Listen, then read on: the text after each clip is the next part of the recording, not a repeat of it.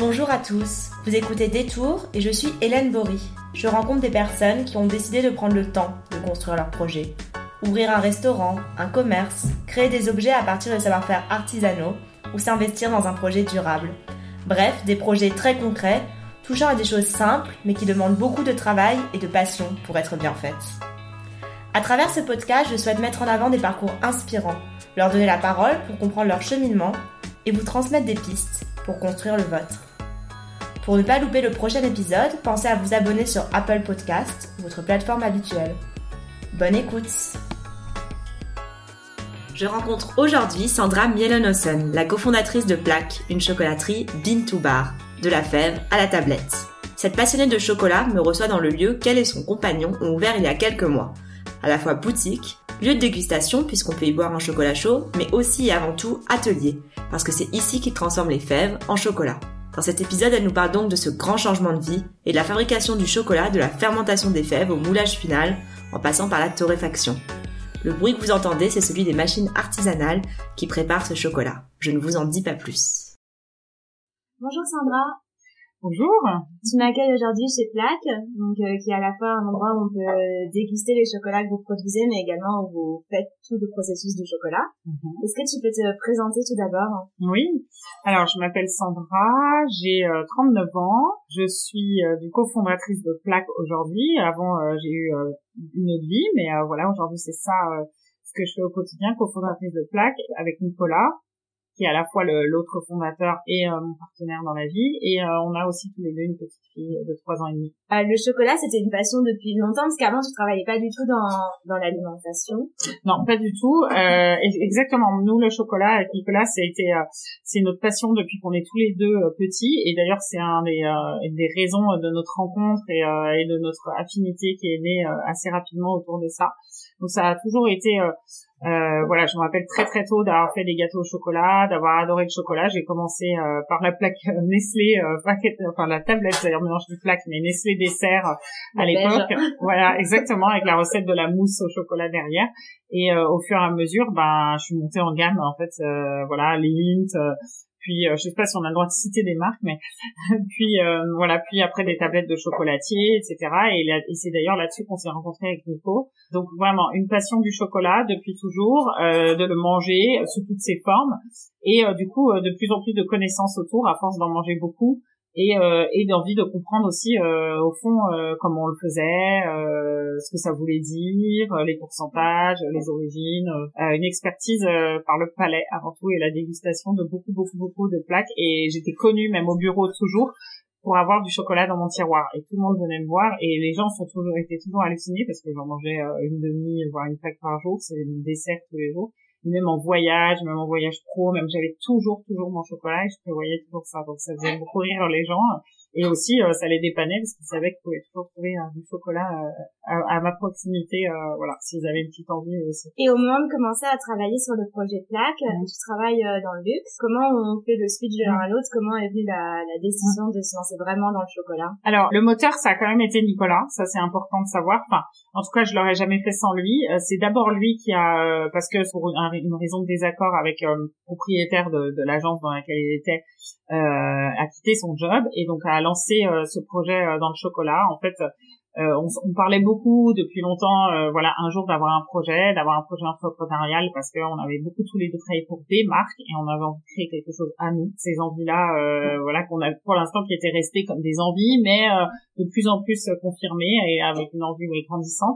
Et euh, c'est Nico, il y a deux ans, qui, euh, par la force des choses, euh, bah, s'est retrouvé au chômage et a dit, bah voilà, c'est le moment. Et a dit, c'est le chocolat. Et à partir de ce moment-là, bah, moi, je lui ai dit, vas-y. Et effectivement, d'abord, j'ai, j'ai plutôt contribué, travaillé le soir à ses côtés, voilà. Et très vite, l'envie est venue de le rejoindre. Et puis, on a résisté. On s'est dit, non, c'est quand même la prise de risque maximum, à la fois financière, mais aussi au niveau du couple, de travailler ensemble. Et puis euh, voilà, il y avait euh, cette, euh, c'est vrai que voilà, garder un job sûr et l'autre risqué, c'est quand même plus raisonnable. Et puis à un moment, au fur et à mesure, ça s'est imposé. Moi, j'avais l'impression d'aller un peu au bagne tous les jours et que lui s'amusait, même si c'était pas vraiment ça. Mais voilà, c'était tellement une passion pour tous les deux que à, la force des choses, j'étais beaucoup plus excitée par ce qui se passait sur le projet plaque et qui grandissait et que ça se confirmait, que tous les signaux étaient ouverts, le lieu, l'investissement, etc. Donc quand quand voilà quand il s'agit de, de, vraiment se dire bah dans six mois on ouvre, là j'ai quitté mon job euh, chez LVMH et euh, j'ai rejoint l'aventure à 100%. Euh, voilà, il y a un an exactement. Du coup, après l'année d'avant, c'était plus le soir, le week-end. voilà. Parce que c'est ça ce que j'avais lu, c'était que vous avez eu deux ans d'inspiration avant d'ouvrir Plaque. Quand on parle deux ans d'inspiration, très concrètement, ça veut dire quoi? Alors deux ans d'inspiration, c'est deux ans de travail aussi surtout, mais effectivement, euh, en tout cas, c'est deux ans de gestation de, du moment où on s'est dit allez, on lance un truc dans le chocolat et on se lance là-dedans dans notre passion et on fait notre projet à nous et on devient entrepreneur et euh, l'ouverture de plaques là en fin septembre euh, rue du Nil. Donc euh, donc en fait, il y a eu d'abord se former sur le chocolat. En fait, on a très vite décidé de faire le chocolat. En fait, que finalement c'était ça, parce qu'on a, on avait découvert et compris en fait qu'en France, être chocolatier, ça veut pas forcément dire faire le chocolat, ça veut dire beaucoup le fondre en fait. Et ça, c'est la, c'est vraiment le, le, le, gros, le gros apprentissage qu'on avait fait euh, mais quelques années euh, auparavant, euh, parce qu'avec Nicolas, on se gargarisait de déguster un 75% Madagascar de différents chocolatiers à Paris. Et en fait, un jour, on a, on a compris que tous se fournissaient finalement chez le même fournisseur et fondaient et a un peu travaillaient quand même selon euh, euh, amener leurs pâtes. Mais c'est vrai que finalement la matière première c'était la même et c'était pas la fève, c'était le chocolat de couverture euh, vendu par des couverturiers. Et ça c'est voilà c'est la grande découverte qu'on avait fait. Donc on a décidé de faire le chocolat et donc d'apprendre. Donc on a trouvé une experte reconnue et mondiale dans le cacao et le chocolat qui habite au Venezuela, qui s'appelle Chloé Doutre-Roussel. Et on est allé se former au, au Venezuela dans son atelier Bintou Bar, qui est une française mais qui vit maintenant au Venezuela, mais voyage beaucoup. Et en fait le mouvement Bintou Bar il est surtout euh, en dehors de la France. Donc, donc voilà, on a appris à faire le chocolat pendant, on est parti deux semaines au Venezuela. On a fait euh, d'abord l'apprentissage théorique, l'apprentissage pratique, et ensuite on est allé sur les plantations. Première plantation, ça a été Chuao au Venezuela, assez magique parce que c'est un des cacaos les plus rares euh, du monde, et c'est assez magique comme lieu. Euh, et surtout dans un pays quand même compliqué, le Venezuela. Donc ça, ça fait partie euh, de, des six premiers mois. C'est apprendre à faire le chocolat, apprendre ce qu'était la flève, enfin toute la, filière euh, chocolat et comment on, allait travailler la flève, et puis décider aussi de le faire de la manière la plus puriste qui soit, parce que c'est ce qui nous a plu dans notre apprentissage avec Chloé. Donc voilà, il y a eu tout ce travail-là. Tu peux peut-être expliquer les différentes étapes du chocolat Oui, oui, bien sûr. La fève, donc c'est le fruit du cacaoyer, enfin donc c'est la cabosse, le fruit est à l'intérieur de cette cabosse, il y a des graines et cette graine, c'est les fèves de cacao. Donc ça se récolte frais et euh, ensuite ça va euh, euh fermenter euh, dans des bacs pendant 5 à 6 jours, enfin même ça dépend de, de, beaucoup de choses et ça va sécher ensuite. Donc toutes ces, ces trois étapes, la récolte, les cabossages qui, ouvrent, la cabosse pour récolter la fève fraîche, la fermentation et le séchage, c'est des étapes qui sont faites dans le pays d'origine et c'est des étapes clés, notamment la fermentation et le séchage parce qu'on peut avoir le meilleur terroir du monde, la meilleure fève du monde si la fermentation et le séchage sont pas réussis, le chocolat sera pas bon. Donc euh, c'est pour ça que souvent euh, c'est pas les planteurs ou les fermiers qui s'occupent de la fermentation et du séchage ou ils se regroupent en tout cas en coopérative parce que c'est vraiment euh, quelque chose qui se travaille, qui se maintient dans le temps pour maintenir une, une qualité gustative de fèves exceptionnelle. Donc après, effectivement, euh, les fèves, quand elles sont séchées, elles sèchent généralement au soleil, euh, dans le dans le un peu des comment dire des espèces de tiroirs un peu surélevés, enfin des non, même pas des tiroirs mais des plateaux surélevés du sol et souvent il y a des, des toits glissants qui peuvent être mis ou pas parce qu'il pleut beaucoup dans ces pays-là. Le, le, le cacao est un arbre qui pousse vraiment autour de l'équateur parce qu'il faut un climat chaud et humide toute l'année. Et nous, en tout cas, on travaille qu'avec des cacaoyers et des planteurs qui travaillent l'agroforesterie. L'agroforesterie, c'est vraiment euh, cultiver un cacao dans son milieu naturel avec d'autres arbres, parce que le cacaoyer a besoin d'ombre et euh, dans une du coup diversité, voilà, euh, de, de, de, faune et de flore. C'est tout est bio, en fait, tout est très naturel et ça permet effectivement que le cacaoyer bah, ait son ombre et effectivement bénéficie de cette diversité d'arbres fruitiers ou d'autres arbres autour de lui. Voilà, ensuite, après le séchage, les fèves, elles sont mises dans des grands sacs en toile de jute et elles sont prêtes à être expédiées. Donc, c'est tout un système aussi pour les petits chocolatiers de recevoir euh, euh, des, des, sacs de fèves. Donc, il y a aussi cette logistique-là qui est pas facile. Ça vient par euh, bateau et ensuite par camion. Et quand on les reçoit à Paris, ben voilà, nous on commence notre travail, même si elle de voilà, exactement, on les reçoit ici. Et il y a effectivement toute un premier étape de vérifier la qualité du cacao et de le goûter pour aussi euh, se dire comment on va le travailler ensuite en torréfaction, quel niveau de sucre on va mettre, et puis de toujours, on, peut, il peut toujours avoir eu un problème, soit dans la fermentation et le séchage, soit euh, dans le transport. Donc on doit vraiment vérifier euh, gustativement la qualité de la fève. On a différentes façons de le vérifier, mais en tout cas on goûte beaucoup. En fait, toute notre pratique du bean to bar est de tout le temps goûter la fève et tout le temps essayer d'être au plus près des arômes de la fève. Donc après, on a le tri à la main. On enlève toutes les fèves qui pourraient être abîmées, être un peu pénétrer peut-être par un insecte, être collées entre elles et du coup n'aurait pas fermenté de la même façon. Euh, voilà, il y a vraiment un tri euh, manuel visuel très important euh, qui fait que notre chocolat va aussi voilà n'aura aucun pas les défauts de, des, des, fèves qui auraient pu être abîmées. donc ça c'est une étape qui est rarement faite en fait. Ensuite, on torréfie les fèves. Donc nous, on pratique une torréfaction très douce pour rester, pour garder les arômes euh, frais, les arômes de fruits, de fleurs, euh, des fèves de cacao. Et puis on a une recette, voilà, magique de torréfaction. Euh, non, enfin, en tout cas, on a, c'est là que commence à être effectivement l'expertise et le fait qu'on goûte tout le temps et on s'adapte à chaque presque sac de, de, fèves parce que la fève peut être très différente, plus ou moins sèche, avoir plus ou moins et on goûte tout le temps, tous les quarts d'heure la torréfaction. Après la torréfaction, on, on concasse nos fèves pour séparer ça les broie et ça permet que la peau se décolle. Et ensuite, il y a un système d'aspiration. C'est une machine assez spéciale qu'on a développée, très artisanale, mais qui permet d'un côté de mettre la peau, euh, donc les écorces de fèves de cacao, et de l'autre côté d'avoir les éclats de fèves de cacao qu'on appelle gruet. Et c'est avec ce gruet qu'on fera euh, le chocolat. Donc ce gruet ensuite est mis dans, un, dans notre mélangeur, concheur, broyeur. C'est deux roues de granit, donc c'est vraiment euh, broyé euh, au granit, à la pierre. En fait, ce, ce système de broyage euh, va libérer naturellement le gras qui est présent dans la fève, puisqu'une fève de cacao est, est, est à, peu près constituée de entre 40 et 50% de graisse. Et ça, au bout d'un jour, ça va avoir broyé le gruet de cacao et on va avoir la pâte de chocolat. Et il reste plus qu'à rajouter le sucre entre guillemets pour faire le chocolat. mais pareil, le niveau de sucre le moment où elle est ajoutée va créer un goût différent. Donc tout ça aussi, c'est des choses euh, qu'on cale par fève, qu'on cale à chaque fois, qu'on goûte. Et puis il y a plein de tests à faire euh, pour euh, pour savoir quelle est la meilleure façon de le faire. Je suis longue, hein, mais c'est long. Le... C'est long. Voilà. En fait, et dans notre chocolat noir, on a que deux ingrédients. On met que l'éclat de la fève et le sucre. On rajoute rien. Pas de beurre de cacao, pas de lézitine, pas de vanille, pas de voilà, rien du tout qui pourrait altérer le goût de la fève. Et euh, donc on dit souvent que notre troisième ingrédient c'est le temps. Et, euh, et justement il y a énormément d'étapes manuelles, visuelles, euh, gustatives. Et après avoir fait tourner environ trois jours ce chocolat, on le vide dans des grands bacs, on le moule en énormes blocs et on fait maturer nous le chocolat entre une, deux, trois, quatre semaines maximum parce qu'on pense et on trouve que les arômes finissent de se lier ensemble. Et ensuite après ça, on va mouler le chocolat dans des plaques ou l'utiliser pour la pâtisserie. Donc voilà. Donc en fait, à peu près euh, du moment où la fève est récoltée jusqu'au moment où on va la recevoir et ensuite euh, faire en chocolat, il, y a à peu près six mois.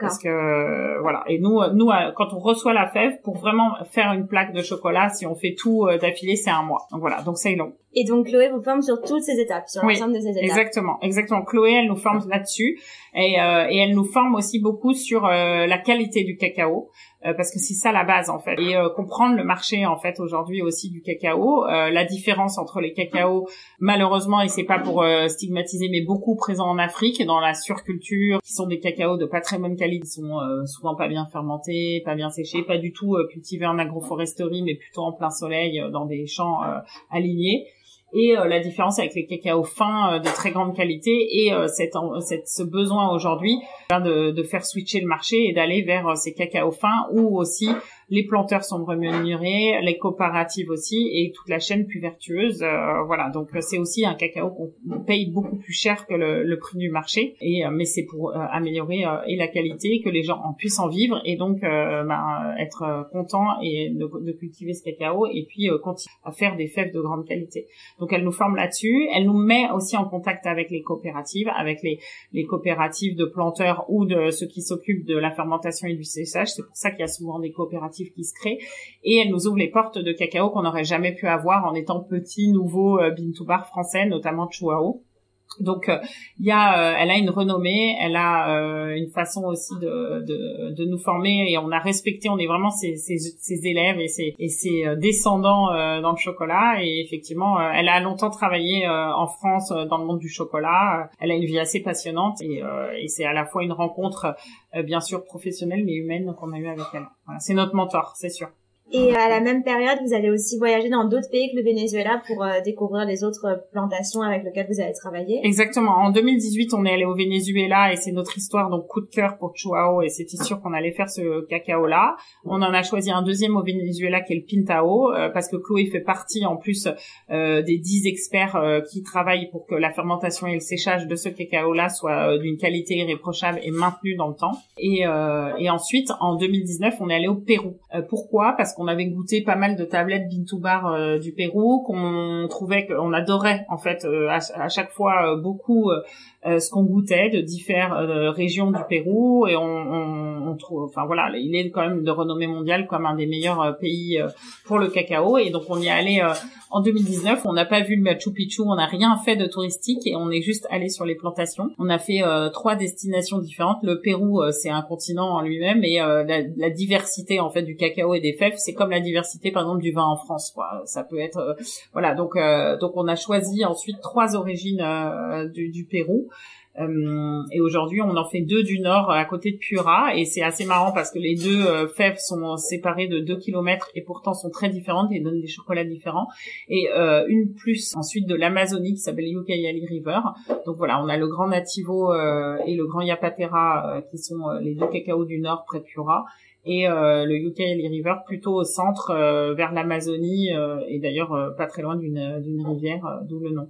Et après on a une dernière origine qui est de Belize donc ça on n'y a pas été mais c'est un très beau projet comme les Américains savent super bien le faire justement d'une d'une passionnée de, de cacao Emily Stone qui s'appelle qui a qui a monté une une, une coopérative fair trade qui s'appelle Uncommon Cacao, qui a totalement monté en partenariat avec euh, Belize euh, le, leur première origine, qui, qui était ce, ce, cacao du Belize, et maintenant ils en ont d'autres. Euh, mais c'est un, c'est un, un, beau projet justement vertueux euh, où elle travaille que des coopératives, où ils aident justement en fait Uncommon Cacao envoie même des, des ingénieurs agronomes pour maintenir la qualité du cacao et euh, justement de l'étape fermentation et séchage, et assure voilà sont totalement transparents sur la rémunération euh, de et comment et à combien ils achètent le cacao euh, voilà donc euh, et à faire en sorte que effectivement on est aussi ce qui est impressionnant c'est qu'on sait exactement de quel planteur de quelle récolte combien est acheté le cacao. Donc il y a une transparence sur toute la ligne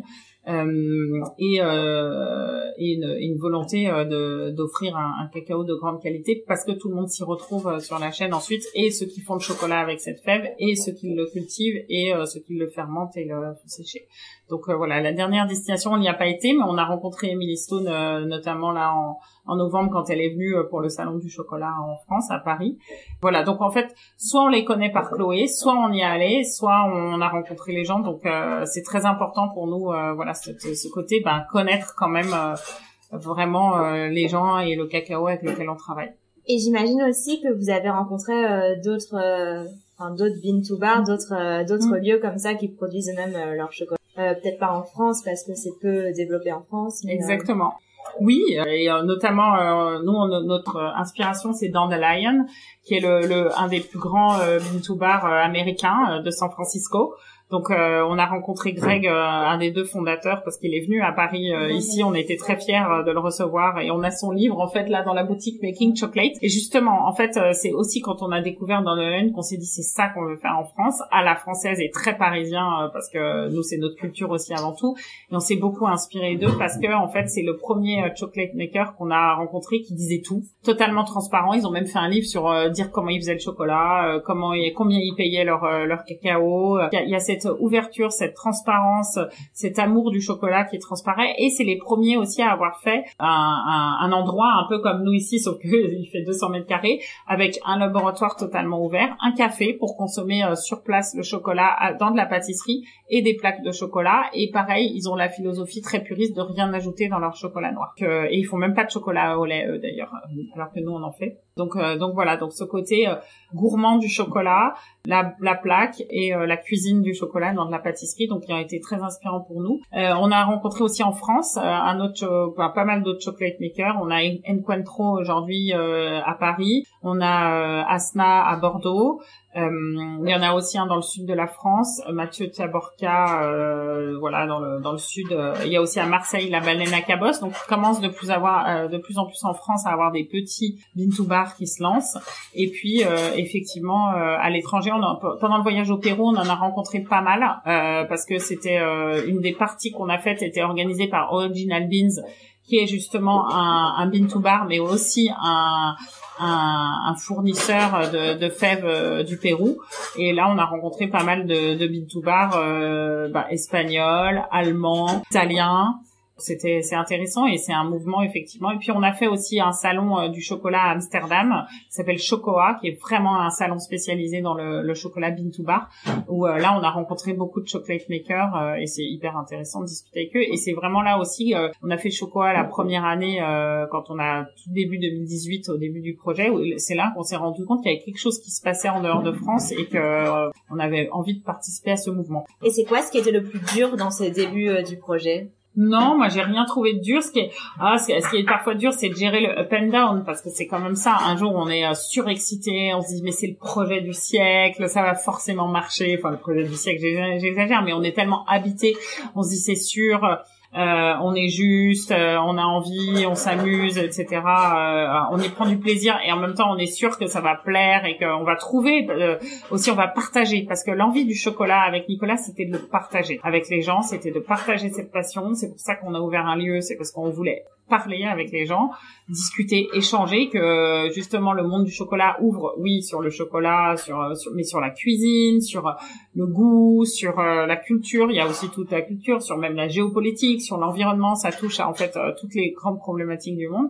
Et c'était l'envie euh, ben, de discuter de cette passion et puis de d'avoir aussi beaucoup de, de retours sur le chocolat. Donc il y a, voilà, ce qui est il y a des jours où on y croit à fond et puis il y a des jours où voilà on a une on n'arrive pas à trouver le lieu euh, finalement un, lieu euh, qu'on pensait être bien euh, on n'arrive pas à, le signer. On a beaucoup plus de dépenses que prévu à un moment sur les travaux et on se dit que financièrement on trouvera jamais. On a une banque qui nous dit non pour après et là on se dit mais on va jamais y arriver quoi. Donc mais ce qui est pas mal c'est que d'être deux c'est bien. C'est qu'il y en a un quand il est up l'autre est down et voilà ou l'inverse. Et donc c'est vraiment bien de pouvoir être deux et de pouvoir se soutenir ou se rassurer ou il y en a un qui va dramatiser sur une chose et l'autre pas du tout et euh, ça permet vraiment de, bah, de continuer de se remotiver tout le temps. Tu parles du lieu, le lieu où, où est installé Plaque, c'est un lieu un peu particulier qui est la rue du Nil. Euh, tu peux expliquer comment vous avez choisi cet endroit Alors nous, euh, encore une fois, euh, comme un peu comme le chocolat, on était consommateurs avant tout de la rue du Nil. On était clients. On venait, nous, on habite dans le 9e depuis très longtemps et on venait tous les week-ends faire nos courses. Tout le monde nous aimait. Vous êtes fous Vous êtes près de la rue des Martyrs. Vous pouvez très bien vous faire vos courses là. Et non, nous, c'était un plaisir de venir dans cette rue où il y avait une ambiance particulière, une philosophie particulière, un, un côté aussi discret et avant tout la star, bah, c'était les produits qu'on y trouvait. Euh, c'est vrai que beaucoup de chefs se fournissaient là et c'est aussi parce que moi je suis une grande euh, fan de, de toute la gastronomie, euh, de tout le mouvement qu'il y a eu justement autour de se reconcentrer sur les produits, le producteur, la traçabilité, le goût avant tout, même avant le bio, savoir d'où ça vient, euh, le, côté aussi euh, saisonnier et respecter les saisons. Euh, donc voilà, donc on était un peu connus plus parce qu'on venait tous les week-ends, les gens ont vu même notre fille arriver, enfin voilà, donc on connaissait connaissait pas mal euh, Terroir d'avenir pour ça. Et en fait, on cherchait effectivement plutôt euh, dans le deuxième aussi, euh, voilà, parce qu'on aimait beaucoup le quartier. Et puis un jour, on s'est dit, mais il faut vraiment qu'on soit rue du Nil. Et on a réussi aussi, voilà, parce que Terroir d'avenir nous a dit, bah allez voir il y avait la rue.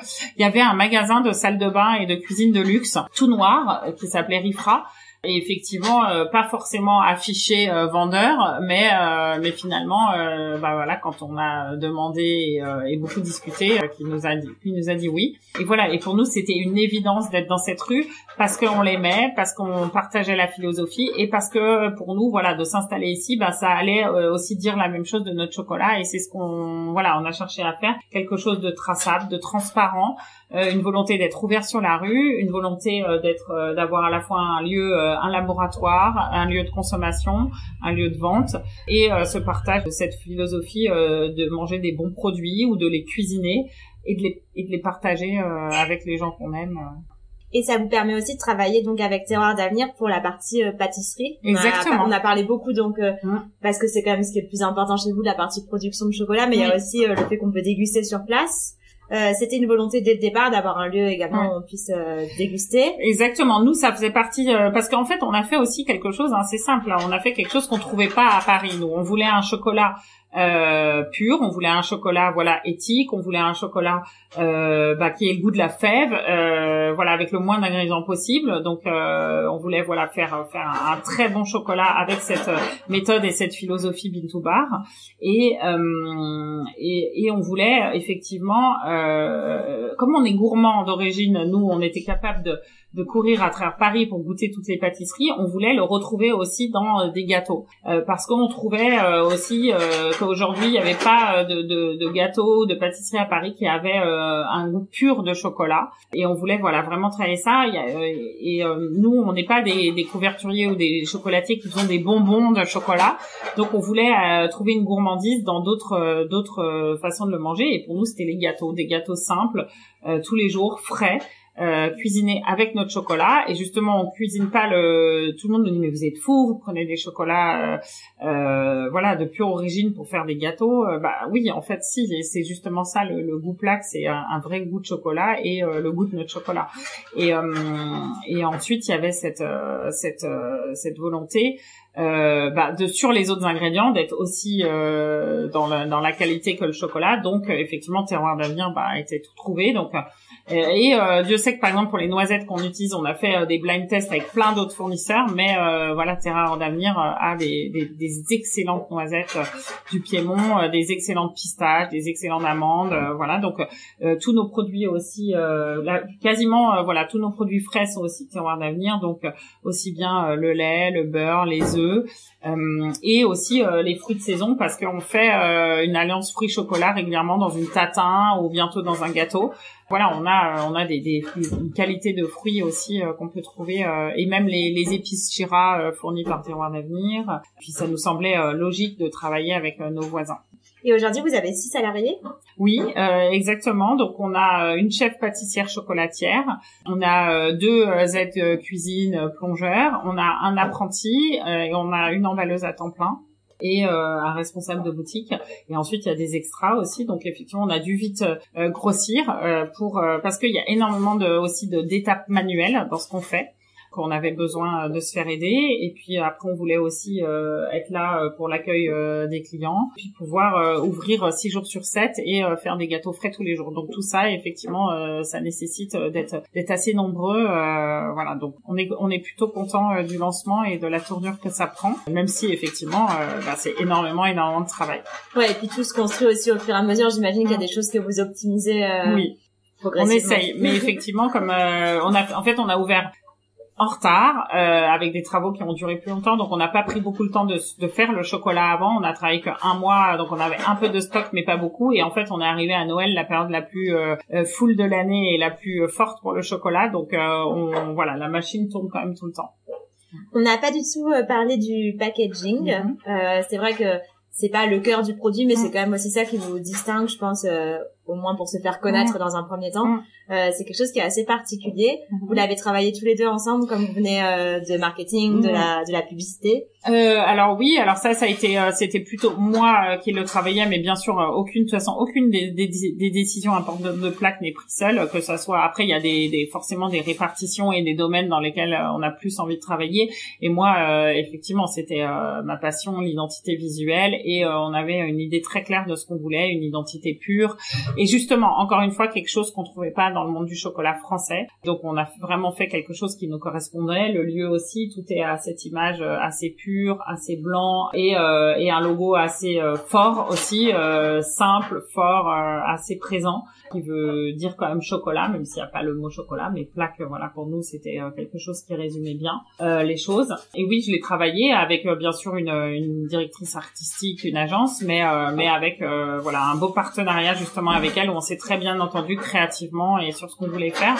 Pour nous, c'était important d'avoir quelque chose de bon et aussi quelque chose de, de, de, beau, en tout cas qui nous plaisait à nous et qui a trouvé son public, je pense. Euh, des, des couleurs un peu différentes, des choses qui, euh, qui changent de ce qu'on trouvait, quelque chose d'assez épuré, euh, voilà. Et puis en plus, on propose aussi, euh, donc on a on a essayé de de pas travailler du tout avec du plastique. Donc aujourd'hui, notre, notre plaque de chocolat est emballée dans une glacine. C'est un papier un peu comme le papier dans lequel on mettait les, les cartes postales ou le, les timbres. Et ensuite, dans une enveloppe en carton recyclé et on propose d'acheter euh, pour les gens qui rachètent ou qui veulent pas avoir l'enveloppe par-dessus d'acheter juste le chocolat dans la glacine. Euh, et ça, ça appelait beaucoup en fait pour les gens euh, parce que nous, quand on était consommateurs, parfois on achetait 10, 20 plaques de chocolat et on était un peu triste de voir jeter à chaque fois le packaging. On se disait qu'au bout d'un moment, ça servait pas à grand chose. Donc effectivement, là, il y a beaucoup de gens quand ils rachètent ou qui veulent économiser du packaging, ils, ils prennent l'option la plus simple. Donc c'est ça aussi parce que avec votre démarche, je pense que vous avez une clientèle aussi de passionnés de chocolat où c'est mhm. pas juste un cadeau euh, un peu faire valoir de, de cadeaux au chocolat, mais aussi des gens qui quotidiennement vont en racheter euh, assez fréquemment parce qu'ils aiment la démarche et qui reconnaissent vraiment le. On a on a les deux et c'est ça qui est génial, c'est qu'on a des gens bon qui ont entendu, qui veulent découvrir, et puis on a oui vraiment des aficionados de chocolat qui achètent euh, 10 plaques d'un coup, euh, qui reviennent régulièrement, qui nous disent ah, j'ai goûté ça, j'ai envie de goûter ça, euh, et du coup des discussions assez passionnées avec avec des gens. En fait nous il y a il y a il y a cinq ans, il y a deux ans, nous il y a trois ans, et c'est génial parce qu'effectivement effectivement, euh, bah, c'était, c'est exactement, euh, on se reconnaît dans beaucoup de gens et c'est intéressant d'avoir ces échanges-là et, de pouvoir euh, bah, discuter de chocolat. Et puis il y a aussi ceux qui viennent juste pour les gâteaux parce que et juste pour prendre un chocolat chaud parce que ils, voilà ils sont contents de découvrir des pâtisseries qui ont goût de chocolat euh, et pareil ils reviennent goûter autre chose ou euh, ont vraiment le gâteau qu'ils veulent et rien d'autre. Donc euh, donc voilà. Et puis on a ceux qui achètent les deux ou qui consomment les deux ou, ou qui viennent pour l'un mais qui découvrent l'autre. Donc non c'est c'est c'est une offre qui qui trouve un public différent. Et oui pas mal quand même effectivement quand même d'experts et de gens qui ont entendu parler et qui veulent découvrir. J'ai une dernière partie de question qui est plus sur tes inspirations. Au-delà du domaine du chocolat où il y a notamment euh, ce livre Making Chocolate qui vous a mm. énormément inspiré. Qu'est-ce qu'il y a d'autre comme projet peut-être qui, au moment où vous étiez en train de penser le projet Plaque, vous mm. a vous a un peu mm. construit, vous en... Nous, on aime, euh, on a beaucoup. Euh, enfin, il y a Chloé qui était très inspirante dans tout ce qu'elle nous a appris. Et après, moi, moi, ce que, enfin voilà, je viens d'un univers quand même de la beauté et des parfums qui a forcément je pense m'a quand même marqué et même même dans le dans le dans le groupe LVMH il y a des très belles maisons qui ont été inspirantes en termes d'identité ou même dans on a de la chance à Paris et en France d'avoir des très belles maisons euh, travaillent euh, des, beaux produits et qui sont inspirantes. Après moi ma plus grande inspiration euh, aujourd'hui c'est quand même les chefs. Le travail autour de, des nouveaux restaurants qui se montent des nouveaux projets dans la dans la dans le monde de la restauration avec beaucoup de choses beaucoup plus vertueuses beaucoup plus conscientes beaucoup plus attentives sur le produit et les gens euh, et l'environnement. Donc euh, voilà, moi c'est ça aussi ma grande source d'inspiration. Et euh, pourtant dans un métier quand même très difficile, euh, voilà, où, euh, où aussi parfois les prix sont beaucoup critiqués, alors que c'est aussi une façon de pouvoir faire de la qualité. Voilà, moi je, je trouve que Paris est une source d'inspiration et ce qui se passe à Paris et en France. Et en même temps, quand même aussi l'ouverture à l'international et ces mouvements-là, ils existent aussi dans plein d'autres villes européennes, américaines. Donc le voyage reste aussi une source d'inspiration inspiration. Ça permet de découvrir euh, et juste se retrouver dans les plantations euh, au milieu de la jungle euh, malade. ça permet de, si c'est arrivé aussi, ça permet de, vivre d'autres choses et de s'inspirer du coup aussi. Tu parlais d'attention portée aux produits, à l'environnement. Mm-hmm. Est-ce qu'il y a des lieux particulièrement que alors à, part euh, rue du Nil, bien sûr, que tu apprécies et où tu retrouves une démarche sur peut-être d'autres types de produits qui est proche de la vôtre?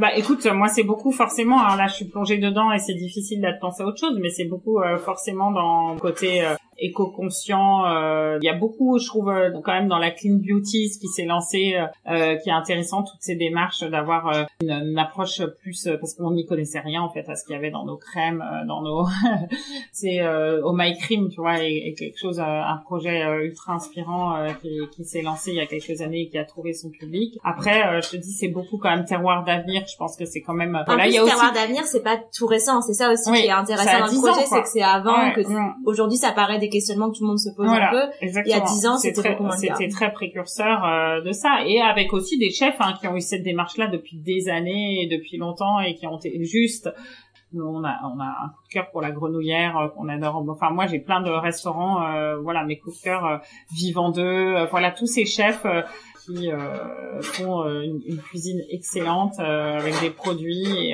et, et, sont très inspirants dans leur démarche et leur façon. Et c'est pas que la cuisine qu'ils font, c'est vraiment tout l'univers qu'ils proposent. Euh, le lieu, l'attention aux détails, euh, voilà.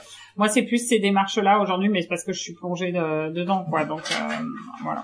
Vous aimeriez un jour vendre plaque ailleurs que par vous-même, ou le mhm. but c'est vraiment de continuer à maîtriser la distribution pour avoir vraiment ce lien avec les clients bah, En fait, plaque, on se rend compte, euh, et c'est ce qu'on voulait, que c'est une expérience à partager de plus en plus. C'est un chocolat et c'est une expérience, c'est euh, une odeur, c'est euh, du visuel. c'est Donc, effectivement, on a le, le, plus envie de, de conserver ça. Donc, c'est ça qui va nous guider quand même dans ce qu'on va décider au fur et à mesure. Voilà, on est en plein questionnement de beaucoup de choses, donc euh, on en est là, mais on sait qu'avant tout, euh, plaque c'est rue du Nil et c'est euh, et c'est euh, une odeur, un goût, un âge, un gâteau, et donc c'est une expérience sensorielle et sensible hyper importante, globale. Donc ça, il faut qu'on le garde. Voilà. Et j'imagine que quand on a à la fois une petite fille, un commerce qu'on vient de lancer, mmh. plein de projets comme ça, on n'a pas beaucoup de temps libre. Mmh. Mais euh, quand tu as un, petit peu de temps libre, est-ce que tu lis des livres par rapport à ce qui va être plus euh, l'environnement, plus par rapport à l'entrepreneuriat, ou est-ce que tu te coupes complètement de tous ces sujets euh? Non, moi je lis pas de livres du tout là-dessus, mais je lis beaucoup plus des romans.